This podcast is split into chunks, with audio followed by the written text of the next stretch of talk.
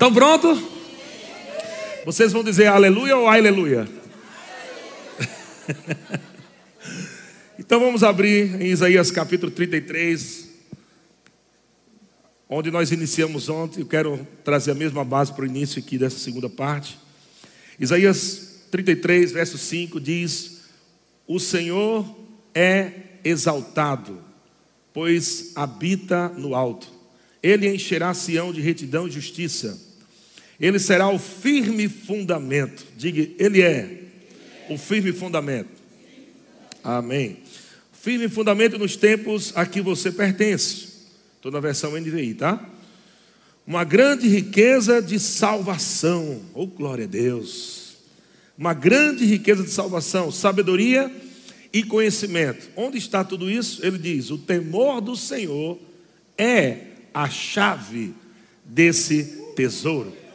Glória a Deus. Então diga assim: o temor do Senhor é a chave para esse tesouro. Então vamos lá, Romanos capítulo 11, versículo 22.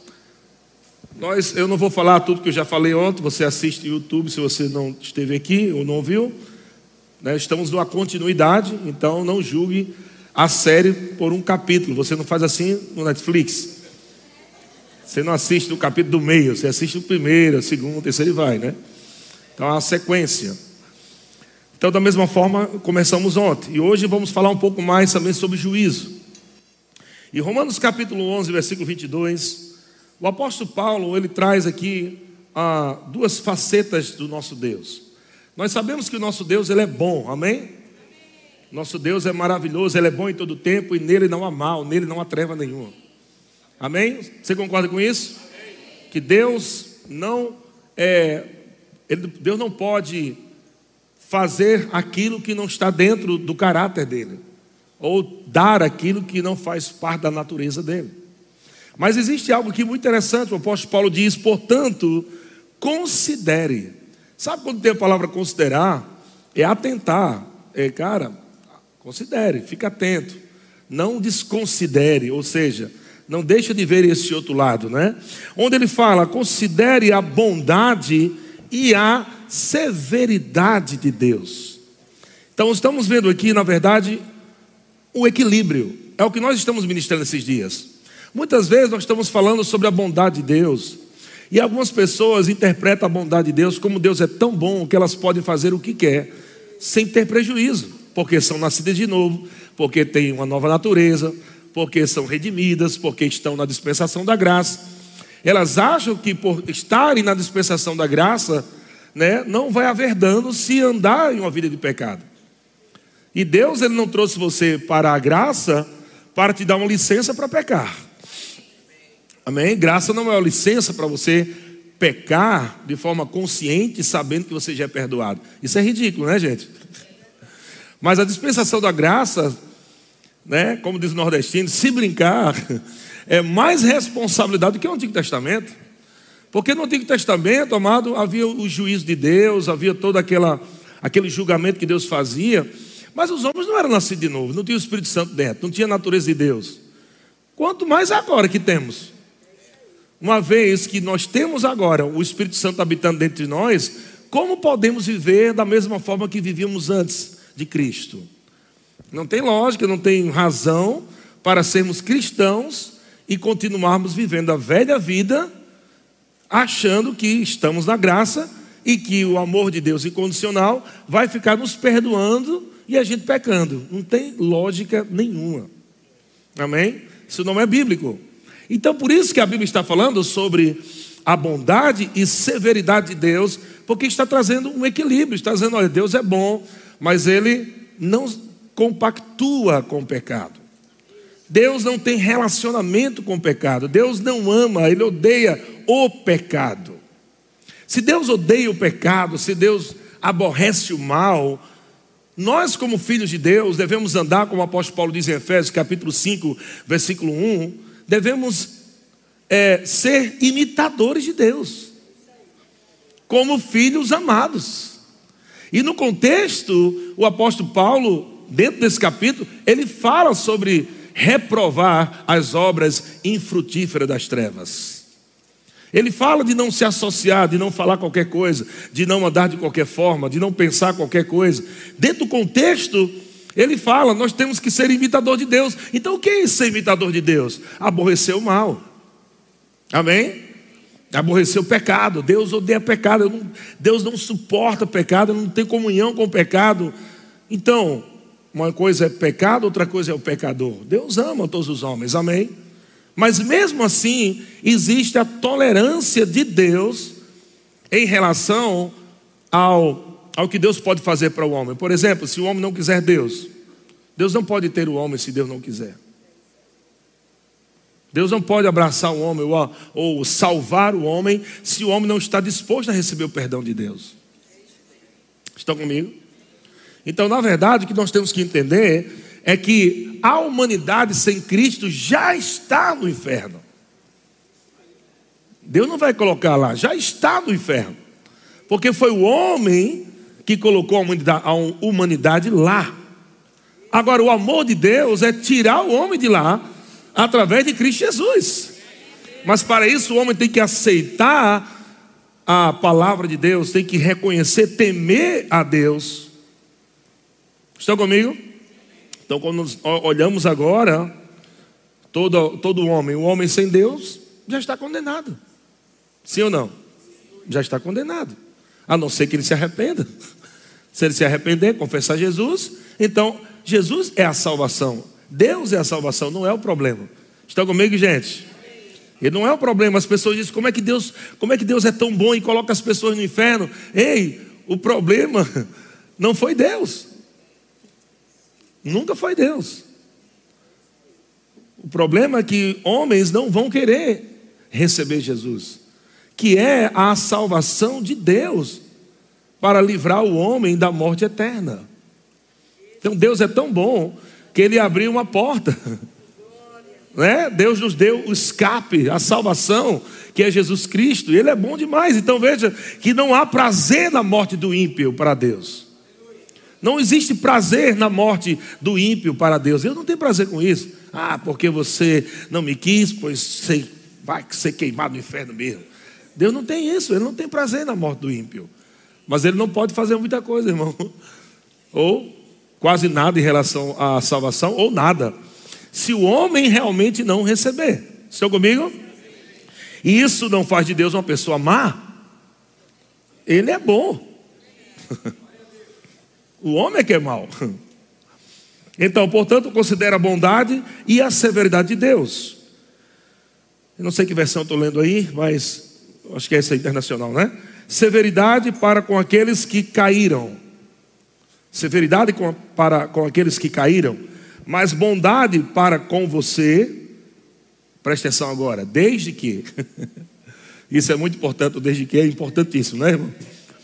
Desde que permaneça na bondade dele. Então a Bíblia nunca foi, a palavra de Deus nunca foi uma vez salvo, salvo para sempre. É possível perder a salvação, sim.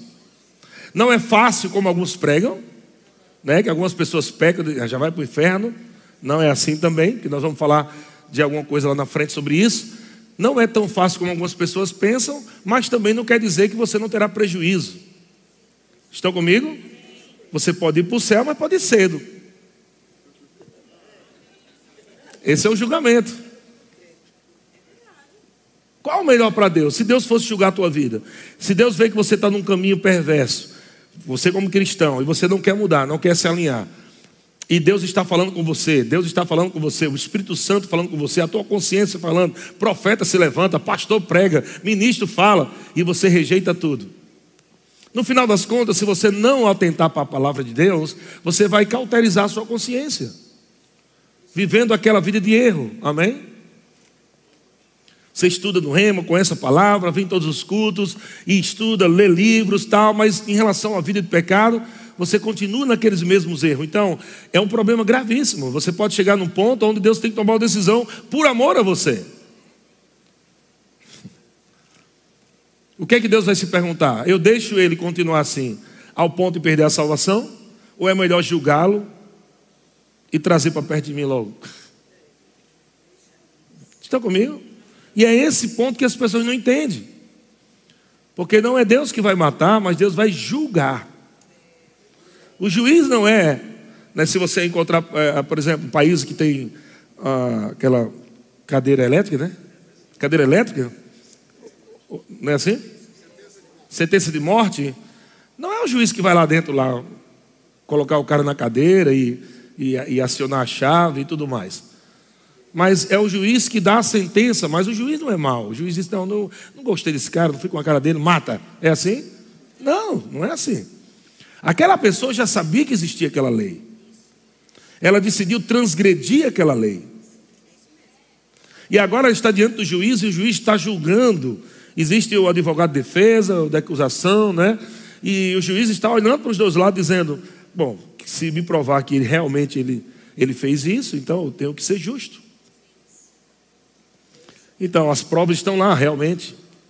Eu pergunto para você, irmão: se você descobrisse um vizinho que tivesse estuprado 15 crianças, você ficaria só orando por ele? Com certeza ele ia fazer isso com outras. Se a justiça não é feita de forma imediata, aquele homem vai continuar fazendo o mal. Estão comigo? É aí onde entra o juiz para julgar. Ele vai julgar aquela sentença segundo as, as obras daquele homem. Então, muitas vezes, nós estamos olhando Deus somente como um pai e esquecemos que Ele é juiz. Ele é um pai bom e Ele é um juiz justo. Mas contra o mal, amados, Ele é severo. Pecado, Ele é severo. Deus não quer nada com pecado. Ele vai julgar com a sua justiça. Vocês estão comigo? Ele vai julgar segundo a sua justa justiça. E ele vai dizer: Isso aqui está errado, meu irmão. Você já tem ouvido tantos anos a palavra de Deus e você não tem considerado minha palavra. Você está se prostituindo e vai para a igreja e me adora. Você tem uma vida de mentira, você mente, mente, mente. E eu tenho constantemente falado com você: pare de mentir. Na minha palavra tem tanto texto dizendo: não mintais. E você não tem considerado minha palavra, você está se comportando como alguém do mundo, carregando a minha presença, sendo meu representante, se comportando como alguém que não tem Deus. Isso é um pecado terrível. Então, uma pessoa que não tem o temor do Senhor, ela vai andar assim, desgovernada. Mas o temor do Senhor, e é isso que está acontecendo hoje, Deus não está trazendo medo para você, mas espírito de temor é diferente. Você não vai ter medo de Deus, é temor a Deus. Amém? Então ele diz: portanto, considera a bondade e severidade de Deus, severidade para com aqueles que caíram, mas bondade para com você, desde que permaneça na bondade dele. De outra forma, você também será cortado. Ele está falando com a igreja. De outra forma, você também será cortado. Então não fique achando que uma vez salvo, salvo para sempre. Não é assim. Ah, eu vou pecar, estou salvo mesmo. Ah, Deus me perdoa mesmo. Vou pegar umas três meninas aí, orar umas três no final de semana, uns quatro na outra. E está tudo bem, porque Deus é tão bom. Ele é o Pai das luzes, Ele é mesmo. Mas veja onde ele funciona: se você está nele, se você está na bondade dele, andando no caminho do temor do Senhor. Estão, estão comigo, irmãos? Verso 23: E quanto a eles, se não continuarem na incredulidade, olha como Deus é bom.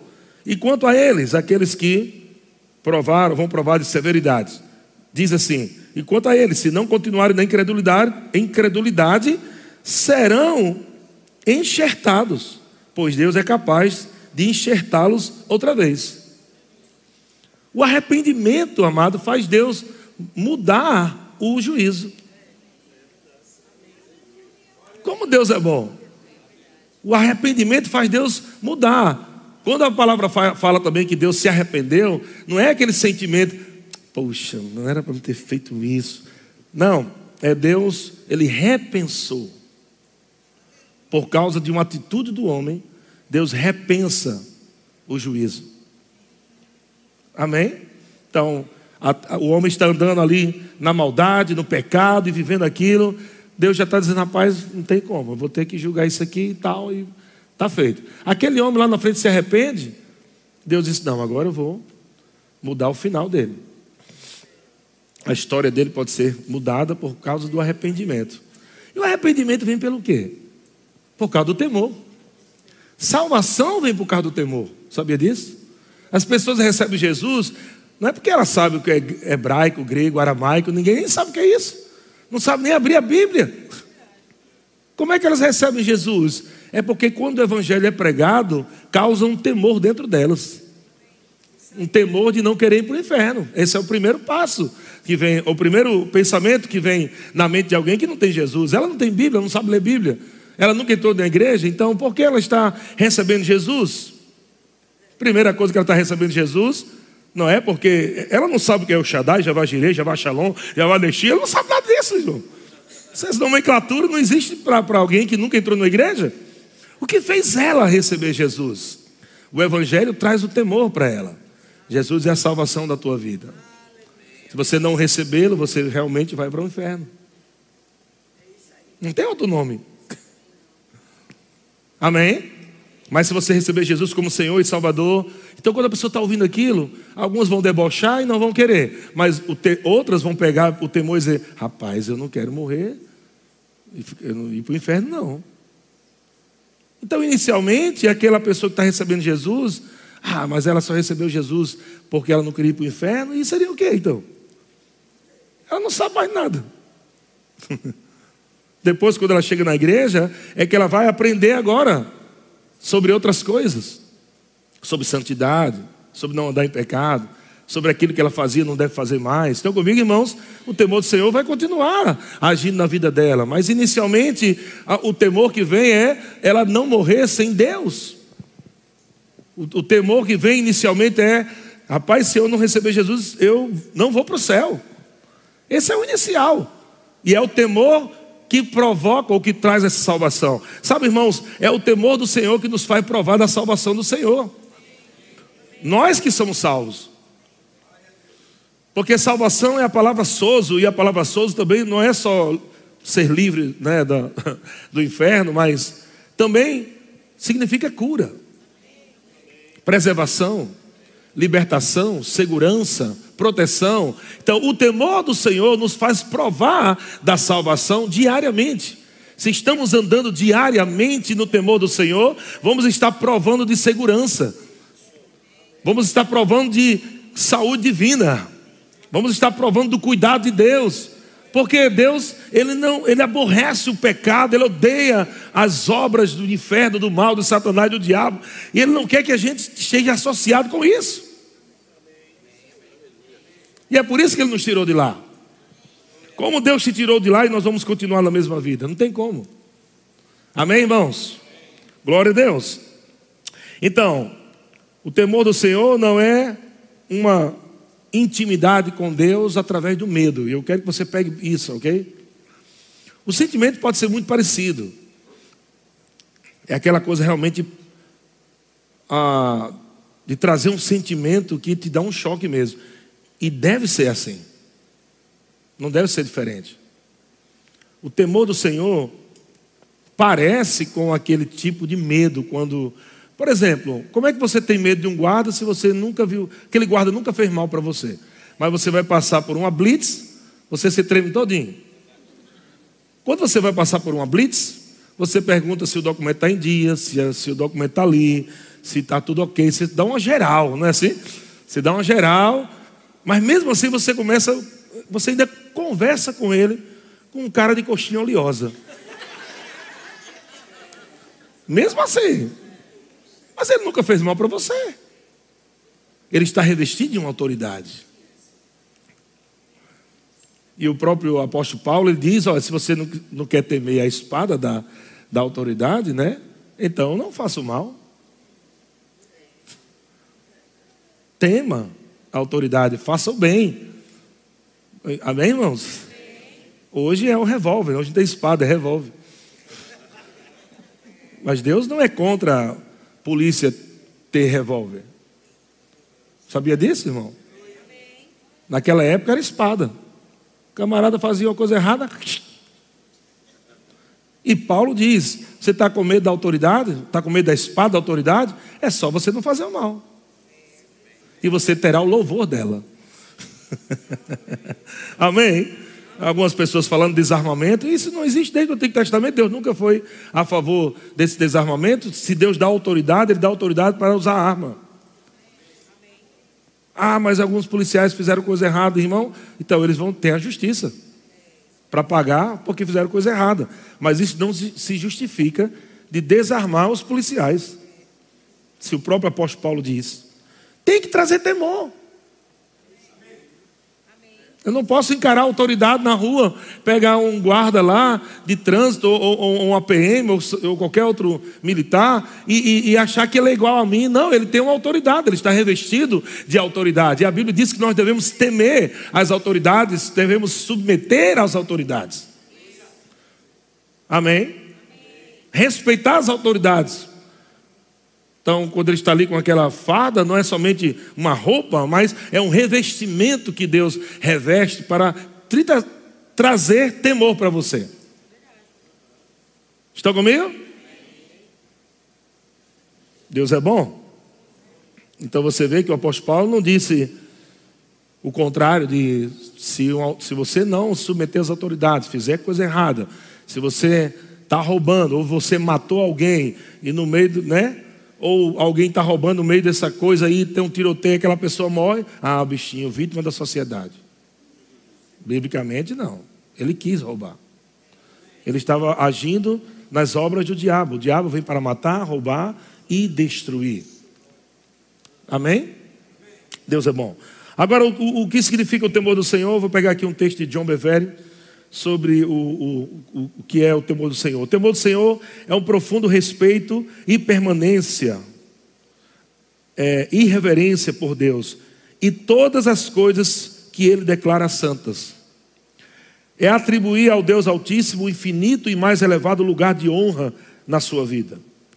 É tremer profundamente com reverência diante do privilégio da Sua presença e da maravilhosa e da Sua maravilhosa palavra. É adorar apenas a Deus com louvor intenso e ações de graças contínua. O temor do Senhor é honrar o que Deus honra, é amar o que Deus ama, detestar o que Deus detesta, fazer do interesse de Deus o nosso interesse. O temor do Senhor é a disposição interna que produz temor pavor e até mesmo terror diante de uma simples possibilidade de pensar em ofender a Deus. Amém? Então isso é temor. Glória a Deus. Então vamos lá, Hebreus capítulo 2, versículo 1. Vamos ver, ver algum texto aqui rapidinho. Hebreus capítulo 2, versículo 1, na versão NVT diz assim: portanto, precisamos prestar muita atenção às verdades que temos ouvido, para não nos desviarmos delas. É possível se desviar da verdade? Claro, senão eu não estaria falando isso. O que, que ele está falando? Preste atenção que você está ouvindo, meu irmão. Deus está falando, Deus está ensinando. Deus está te corrigindo, está te amando, para que a palavra dele produza temor no teu espírito. Amém? Para que você não se desvie delas. Versículo 2: Pois a mensagem que foi transmitida por meio de anjos permaneceu firme, e toda transgressão e desobediência recebeu o castigo que não foi injusto, foi o castigo merecido. Estão comigo?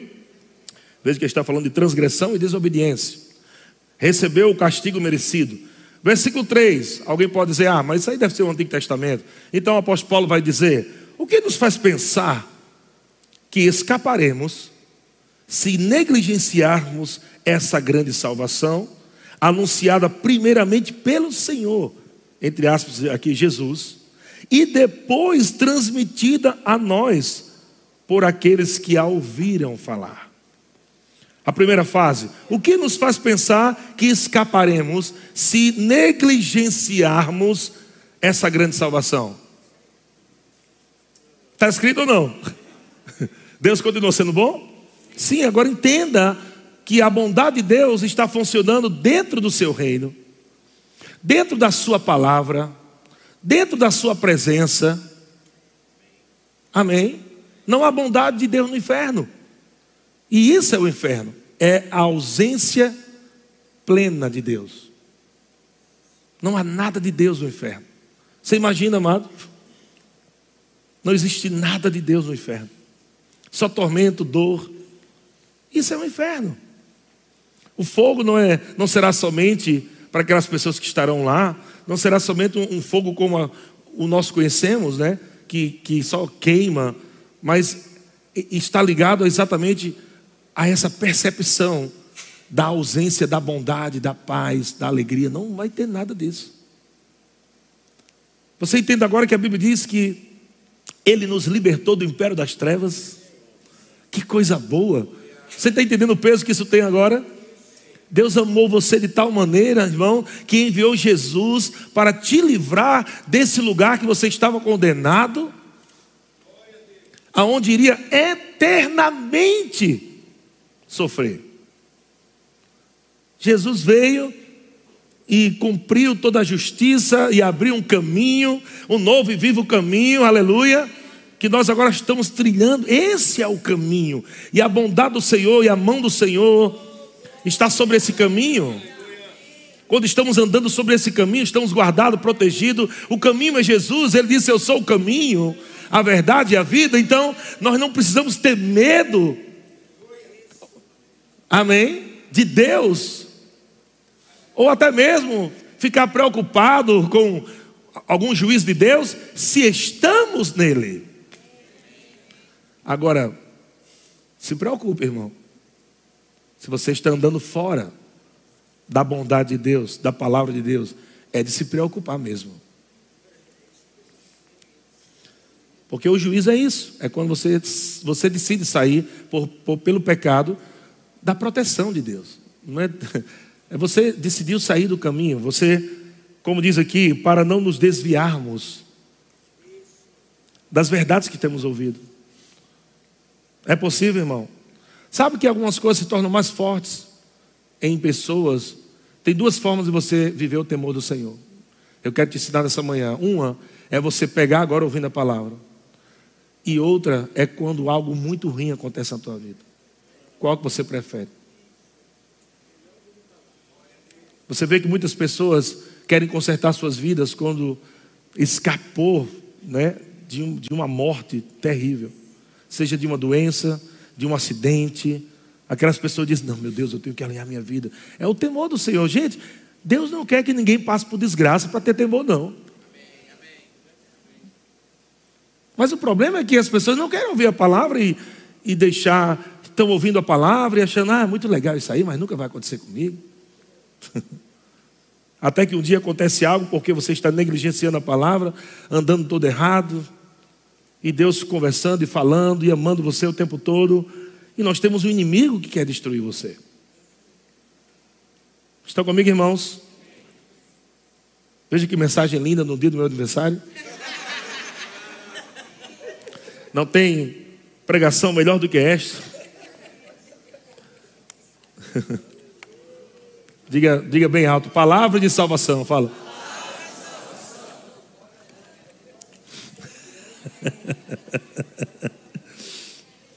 Amém. Glória a Deus.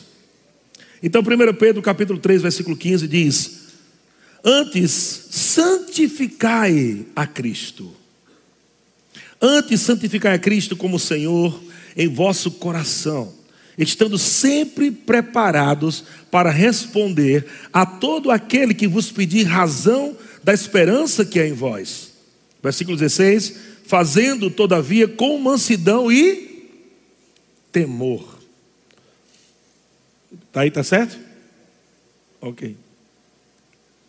Versículo 16: Fazendo, todavia, com mansidão e temor, com boa consciência, de modo que, naquilo em que falam contra vós outros, fiquem envergonhados os que difamam o vosso bom procedimento em Cristo.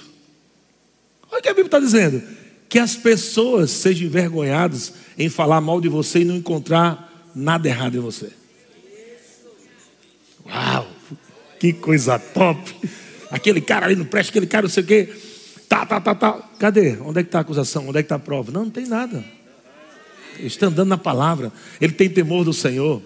Pode falar mal dele quando quiser, meu irmão, mas você não vai encontrar nele né, dolo algum, não vai encontrar nele nenhum mal de Satanás na vida dele, porque ele anda no temor do Senhor.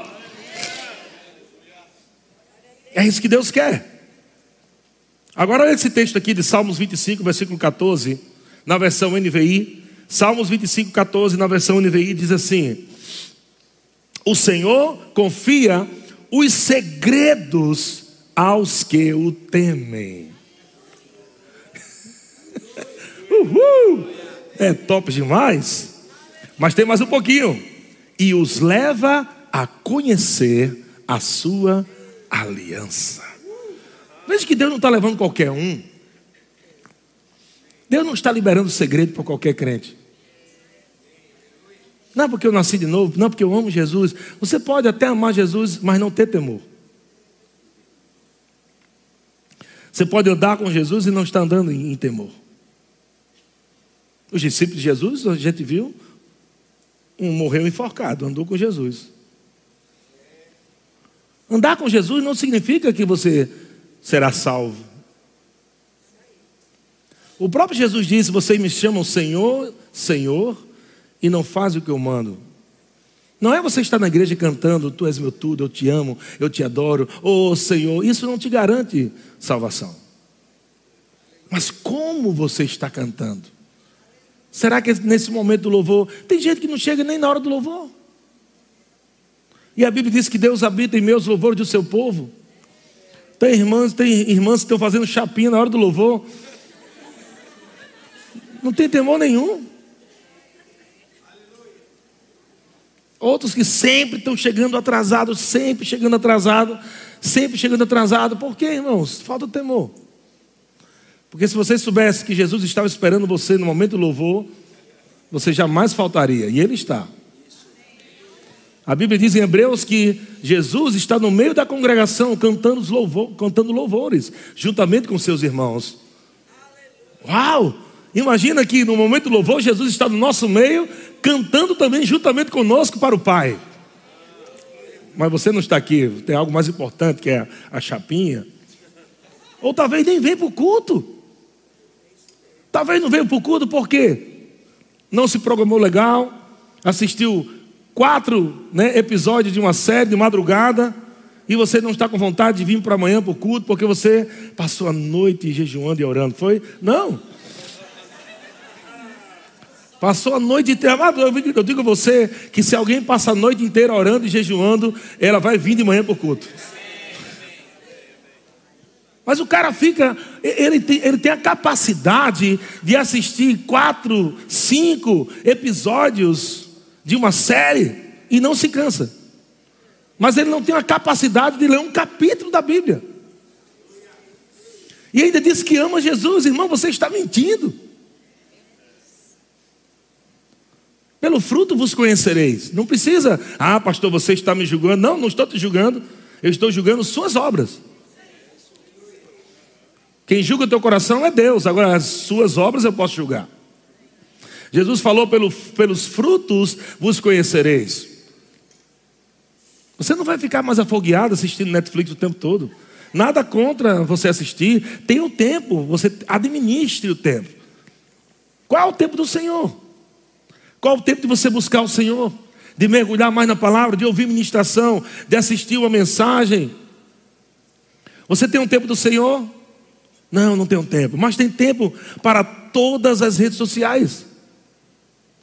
Para fazer as dancinhas no TikTok e tudo. E tempo, um monte de dança lá e você não tem tempo nem para orar. Você entende que essa geração é uma geração que está muito parecida com aquela geração de Noé. E Jesus falou isso. Que a última geração seria assim. Todo mundo achando que está tudo normal, outros casando, viajando, tal, está tudo bem, mas de repente vai chegar o fim. Graças a Deus, amado, que eu quero ir na primeira viagem. eu quero ir na primeira viagem, eu não quero ir na segunda, não. Você tem que estar andando no temor do Senhor, porque a qualquer momento a igreja pode ser arrebatada. E é rápido, é não abrir e fechar de olhos. Então é muito importante você, ok, eu estou comprando minha casa, é benção, você pode comprar a sua também, não fica com inveja. Senão você não vai para o céu também, andando inveja. Ou pode ser julgado e ir para o céu cedo. Mas não é nada errado você fazer planos, amém. Mas entenda, irmão, que tudo vai ficar aqui. A única coisa que você vai levar para o céu é o que você fez ou deixou de fazer para Deus. Estão comigo? Nossas obras serão provadas pelo fogo. E eu não quero estar diante do Senhor e aquele fogo vir ali provar as minhas obras e virar só cinza. Quer dizer que eu passei a vida toda na terra e tudo que eu fiz foi obras que eram madeira, palha e feno. Não, não quero isso. Nossas obras precisam ser pedras preciosas, amém, irmãos? Quando o fogo vier, vai purificar o que já é valoroso. Pensa um pouco sobre isso, meu irmão. Saiba administrar seu tempo e não querer somente viver para as coisas naturais, não querendo somente olhar para ter, ter, ter e não estar é, é, com a consciência de que tem algo a ser feito para Deus e Deus requer de você o dom que Ele te deu, para abençoar vidas. Eu não tenho tempo para isso. Tem que ter. Amém, irmãos? Então, quem o Senhor vai confiar segredos? Sabe por que às vezes pessoas estão, de repente, dá um, um avanço? Cara, Deus falou comigo uma coisa assim, pum. Prosperidade na vida daquele irmão, em todas as áreas. Temor do Senhor. Você acha que Deus vai ficar dando coisas para desobediente? Só pensar um pouquinho, gente. A pior besteira que o pai, o pai faz é recompensar um filho desobediente. É a pior desgraça da criação de, de pais para com filhos. Recompensar a desobediência. Não, a desobediência tem que ser punida, não recompensada. E muitas vezes nós estamos andando em, em pecado, em erros, e estamos pedindo a Deus que nos abençoe. Senhor, me dá isso, Senhor, me dá aquilo, Senhor, ah, você viu, Senhor, eu estou. E o Deus, eu quero que você alinhe primeiro a sua vida.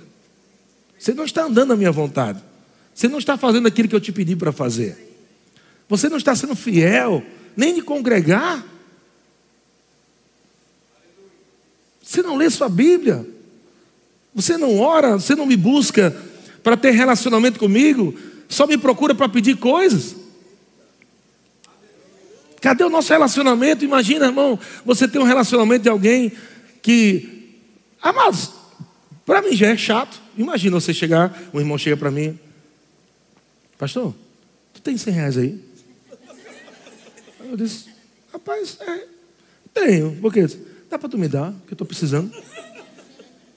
Aí você fica meio assim na primeira vez, né? Disse, rapaz, acho que o irmão está tão desesperado que eu vou abençoar. Não, mas tá, tá, pega.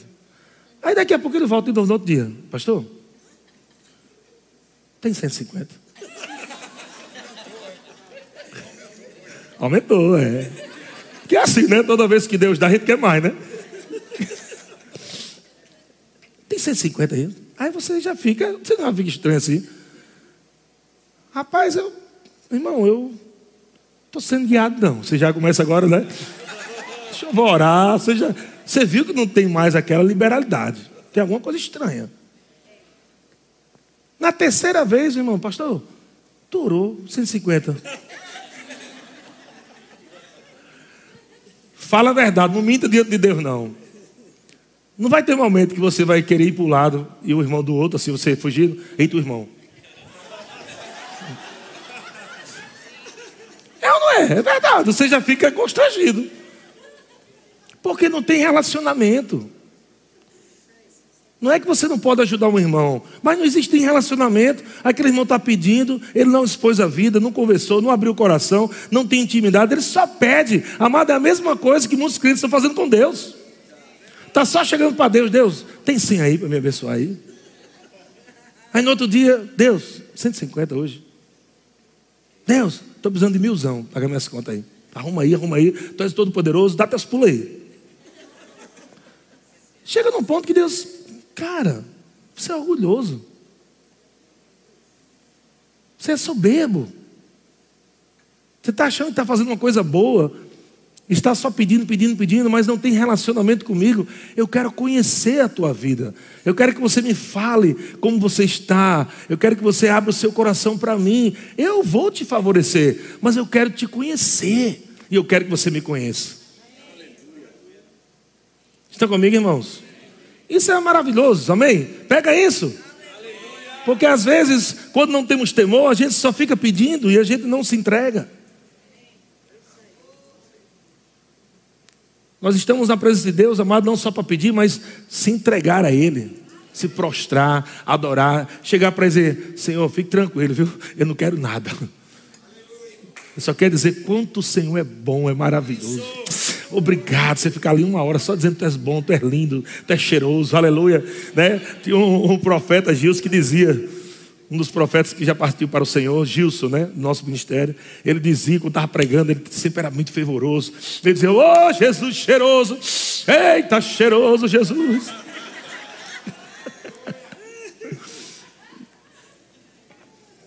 Amém? Então Deus está querendo amigos. e nós vemos em Salmos 25, versículo 14, na versão NVT, Olha o que, é que diz na versão NVT. Está é, tá na versão NVT? Deixa eu ver. NVT. Foi NVI. Salmos 25, 14. Aí, ó. O Senhor é o quê? Dos que quê? Uau. O Senhor é amigo dos que o temem. Amado, amigo é uma coisa muito íntima. Não é todo mundo que é seu amigo. Ninguém tem amigo pela fé.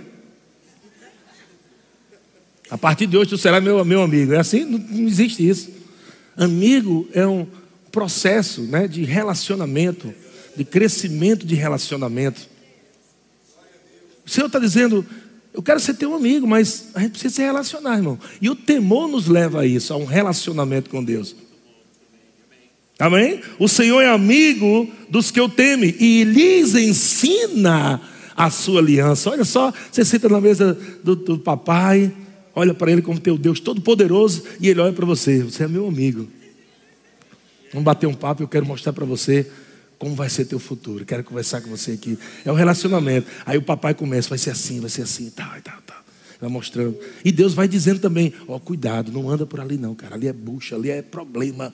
Ali, ó, aquele também não vai não. Ali você morre. Fica aqui. Amigo fala a verdade, não fala? Então Deus é teu amigo, ele vai te ensinar, porque você teme, ele vai lhe ensinar a sua aliança. Agora, quem foi chamado amigo de Deus? Olha que interessante. Nós vemos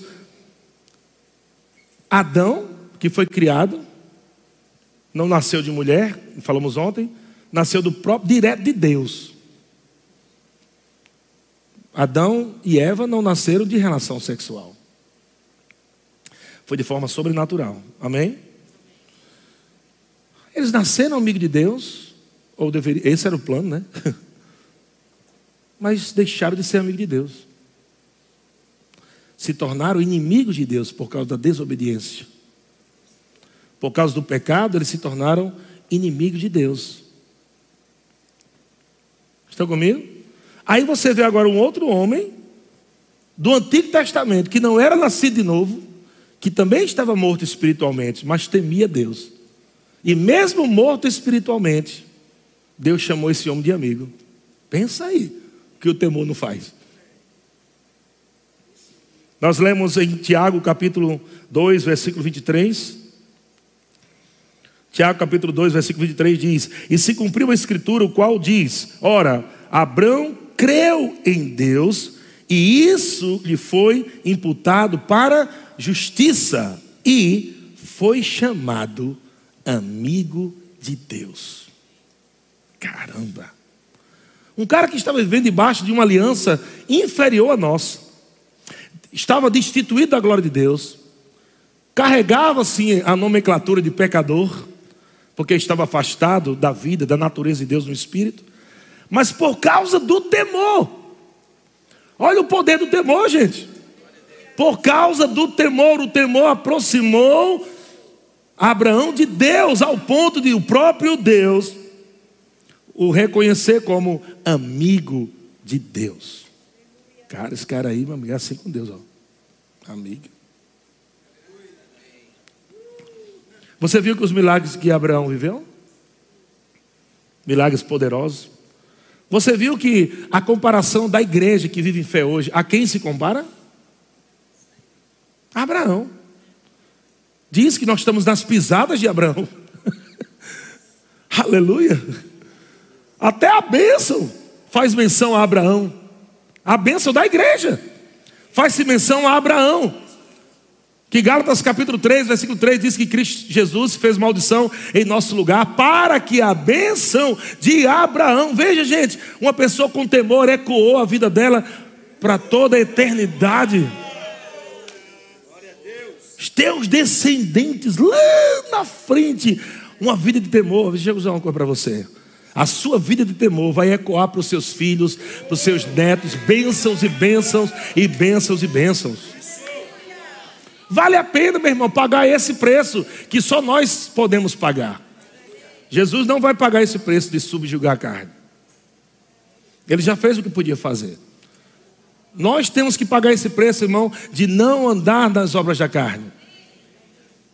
E eu quero até ensinar, irmão, você não está na carne, irmão. Tem gente que fala, eu estou na carne. Crente não está na carne.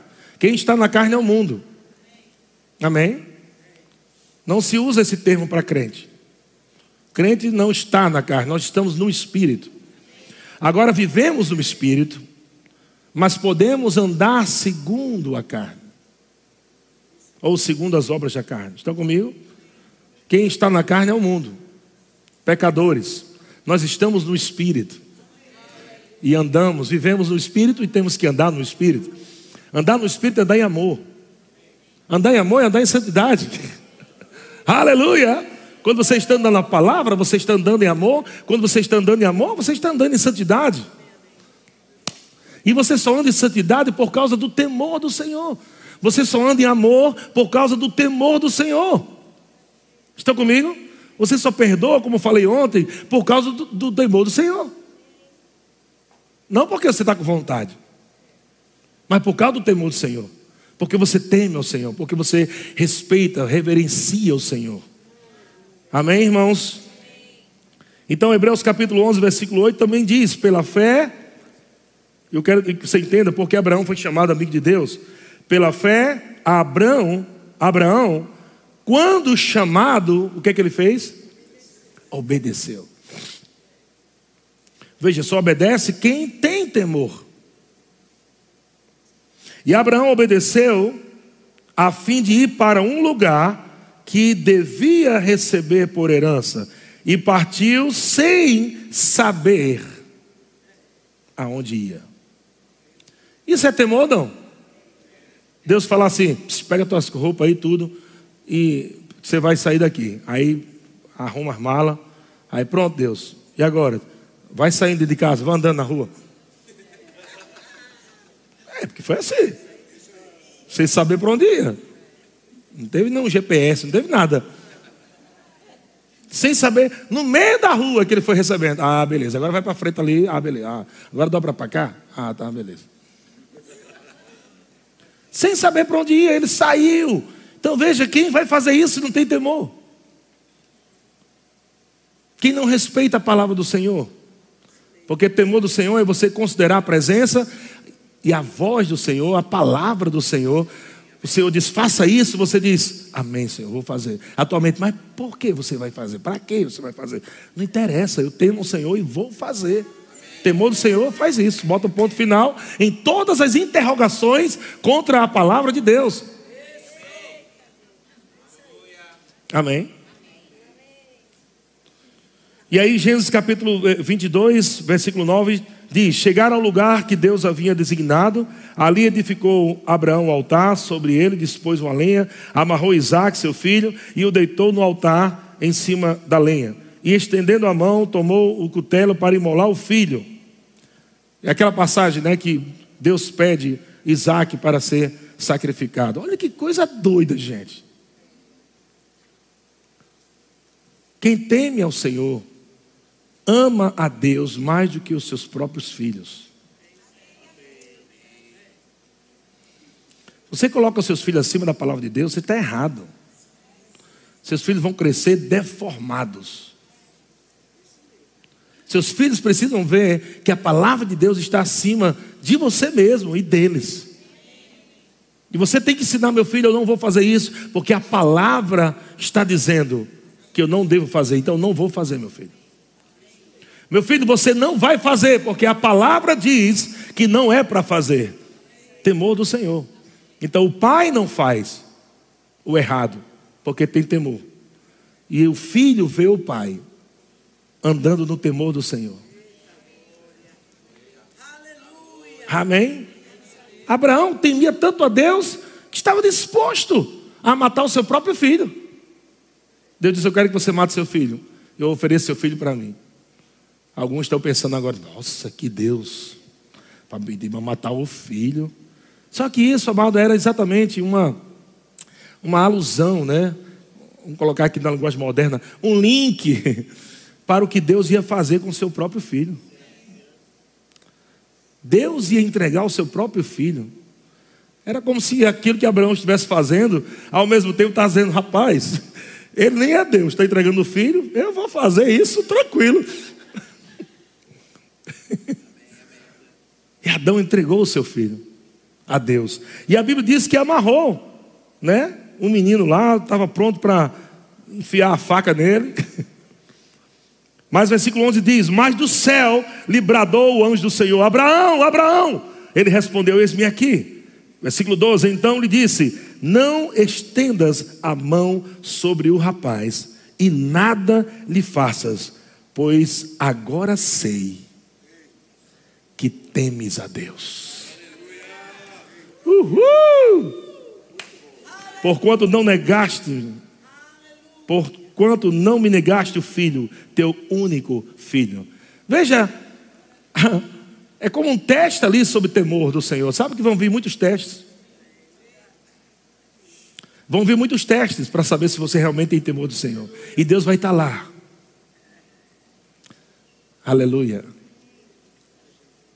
Eu sei, você tem temor. Agora, se Deus ele é o Todo-Poderoso, ele não já podia ter visto antes que, que, que Abraão tinha?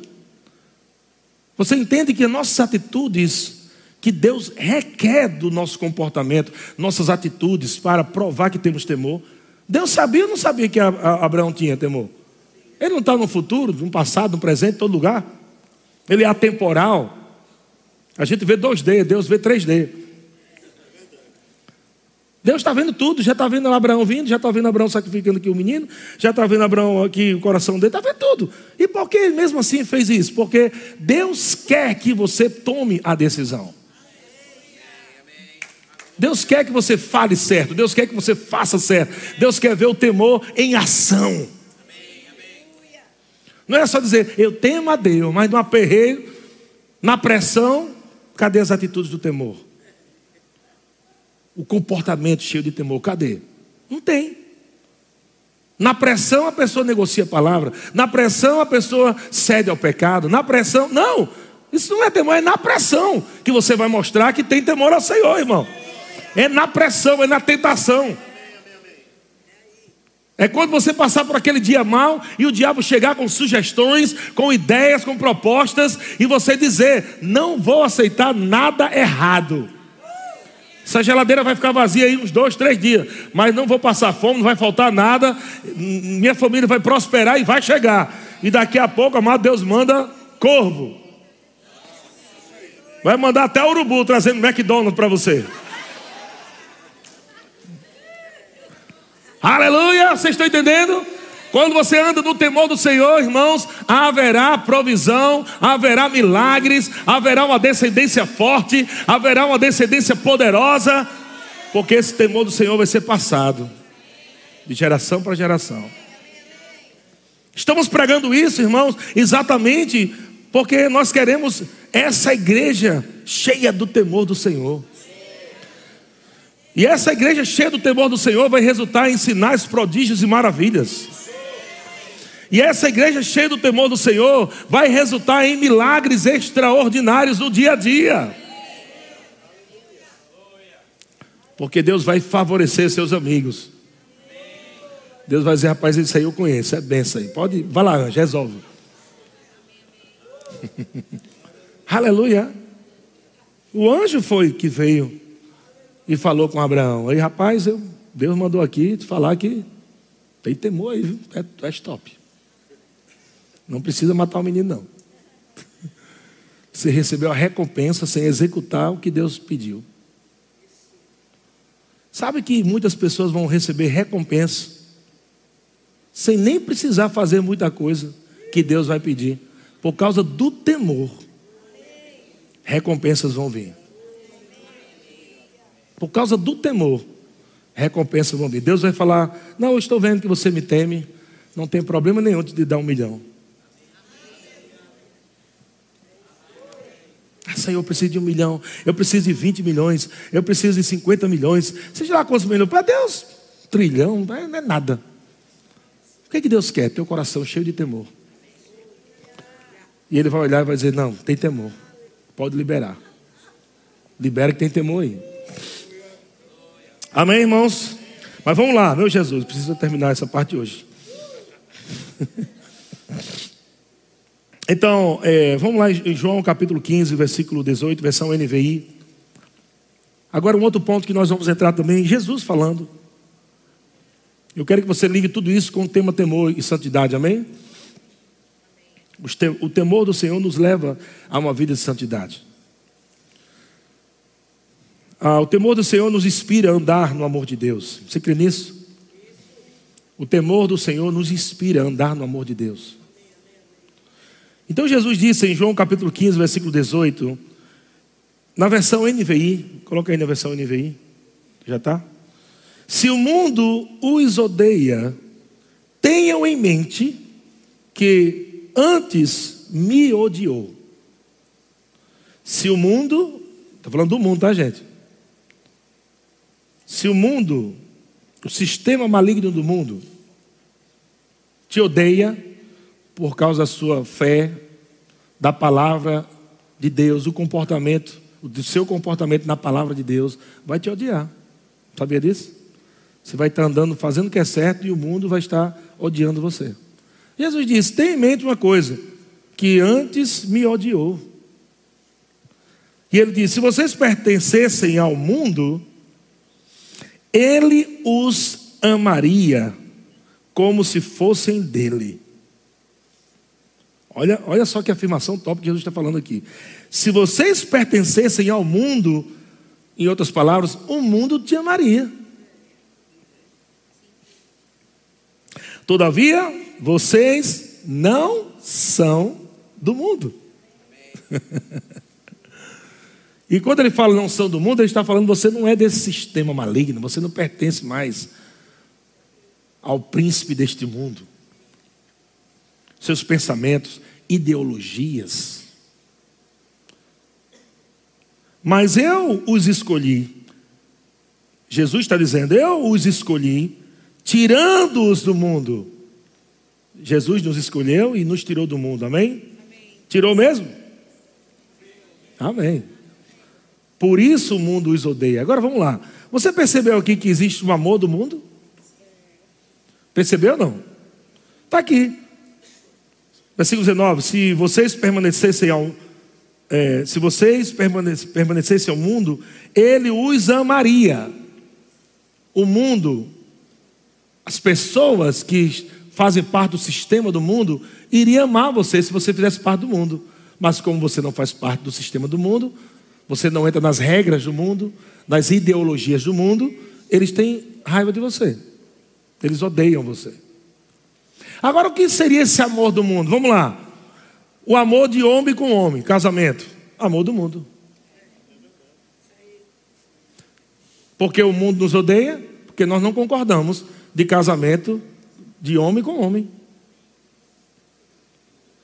Outro amor do mundo, mulher com mulher. Estão entendendo? Vocês, veja que o argumento dessas pessoas sempre são assim: se a igreja realmente tivesse amor, nos amaria. Mas você vê que o amor que ele está falando é o amor deles. E nós estamos falando do amor de Cristo, um amor diferente.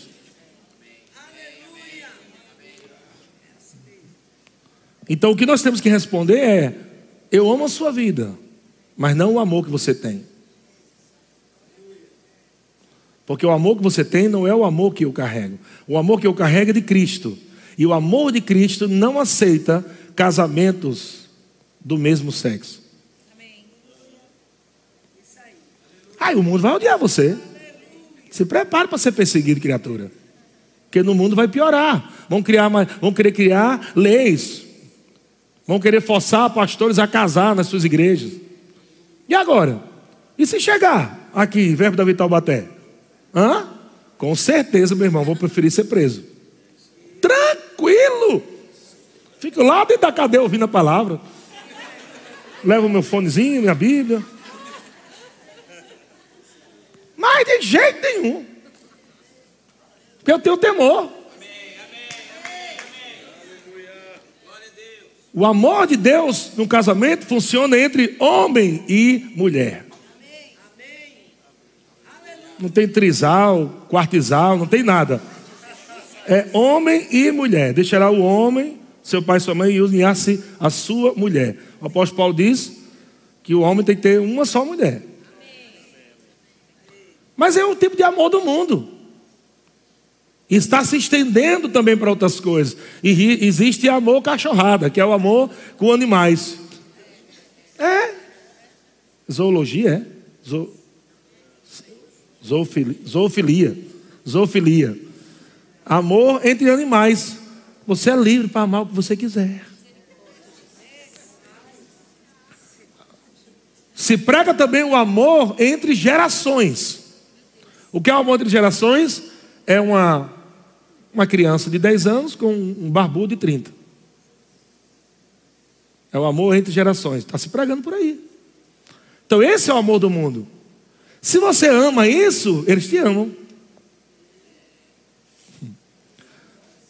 Mas se você tem temor e ama a Deus, você vai dizer, rapaz, isso aí não faz parte do que eu creio, não está na palavra de Deus, eu não creio nisso aí, eu amo a tua vida, mas sou totalmente contra essas ideologias. Porque esse amor de gerações, o que é que o diabo está fazendo? Trans, é, mudando nomenclaturas para praticar o que é ilícito e se tornar lei. Por exemplo, a pedofilia se tornar algo legal. Amor entre gerações. E aí? E vão implantar outra lei, aonde vão dizer que os pais não podem mais decidir pelos filhos. E agora aquela menininha de 10, 11 anos diz que quer ir embora casar com aquele barbudo de 30. E o pai não tem autoridade nenhuma, porque se impedir pode ser preso. E agora? Entende o que é está acontecendo no mundo? Esse é o amor do mundo, gente. Não tem nada de arco-íris bonito. Até porque o arco-íris, né? Que, que a bandeira do arco-íris que se usa aí, falta uma cor. Você sabia disso? O arco-íris de Deus são sete cores. Deles são seis. E o sete é o número da perfeição, que foi o arco-íris que apareceu para Noé, falando sobre a aliança de Deus com o homem. A Noé era o homem cheio do temor do Senhor e que decidiu construir uma arca para a salvação da sua família em um tempo de perversão. Onde os homens estavam se pervertendo, e Jesus disse: vai ser assim no fim dos tempos, como nos dias de Noé. Amado, temor do Senhor tem que crescer em nossas vidas, para que nossos adolescentes não entrem nesse modismo do mundo, para que nossos adolescentes não achem que o amor do mundo, que o amor do mundo ele é brilhante. O amor do mundo é brilhante. São as músicas, são os, né, os brilhos, atraindo, irmãos, as ideias de uma suposta liberdade, né? De uma suposta liberdade que eles pregam, porque diz que se você está lutando contra aquilo, você é escravo. É o contrário. Não, você tem que ser quem você é mesmo. Você nas... Menina, você nasceu para ser homem, aceite. Homem, você nasceu para ser mulher. É, você nasceu assim. É, você tem que aceitar. Amor do mundo. Mas agora, pastor, o que é que eu faço? O que é que eu faço se eu desde pequenininho tenho um jeitinho meu mole? Irmão, é, você vai fazer a mesma coisa que todo mundo faz. Porque na igreja não tem só irmão, tem um irmão que foi tentado para ser gay, e tem outro que foi tentado para ser mulherengo. E os dois têm que praticar a mesma coisa. Os dois têm que crer na palavra, têm que negar a si mesmo. Tem que negar a si mesmo para seguir Jesus. Tem que negar e dizer: com Jesus não dá para ser gay.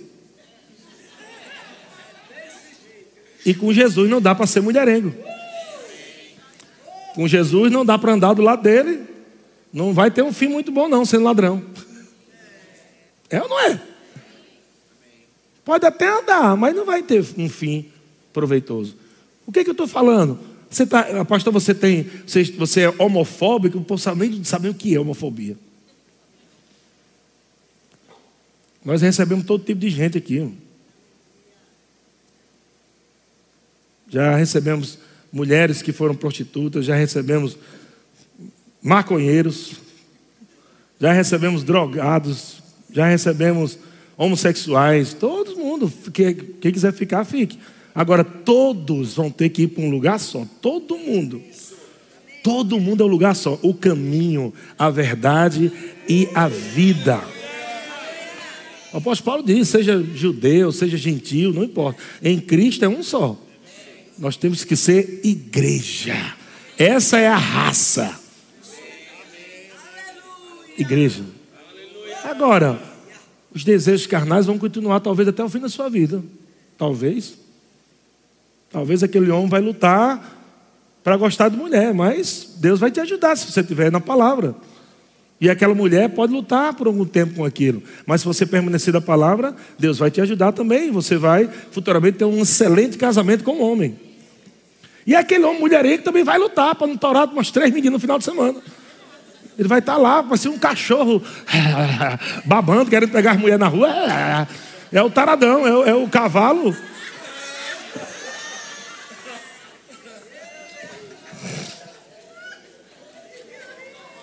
Vai ter que se alinhar, meu filho. Fazer o quê?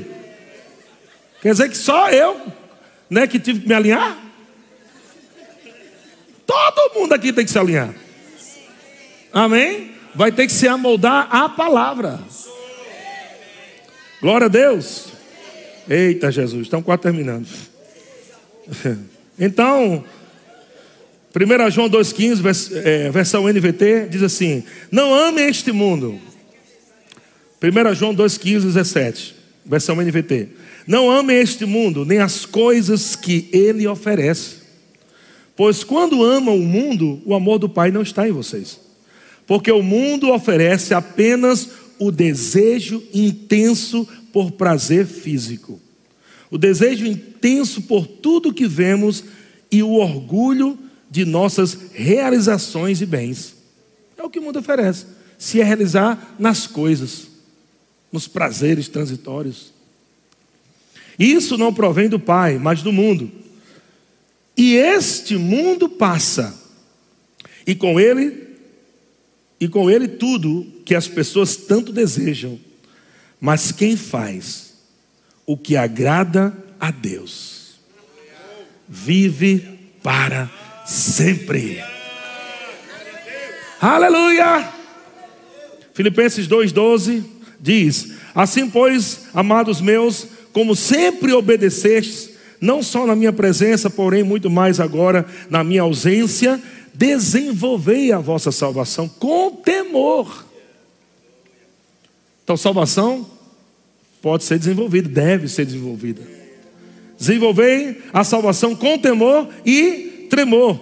Fazei tudo sem murmuração nem contendas, para que vos torneis irrepreensíveis e sinceros, filhos de Deus, inculpáveis, no meio de uma geração pervertida e corrupta, na qual resplandeceis como luzeiros no mundo. Que coisa boa. É isso, meu irmão. Tinha mais algumas coisas para falar. Não cheguei no juízo, é à noite o juízo. Logo no meu aniversário, rapaz. Mas eu creio que você foi abençoado, amém? Não estamos falando isso para colocar condenação em você, não. O apóstolo Paulo diz, falando da ceia, ele diz que quando somos julgados, nós somos disciplinados pelo Senhor, para não sermos condenados com o mundo. Então a disciplina vem do Senhor, a correção, o ensino, né? Para que a gente não passe por algum tipo de juízo ou até mesmo ser condenado com o mundo. Não é essa a vontade de Deus. Estão comigo, irmãos?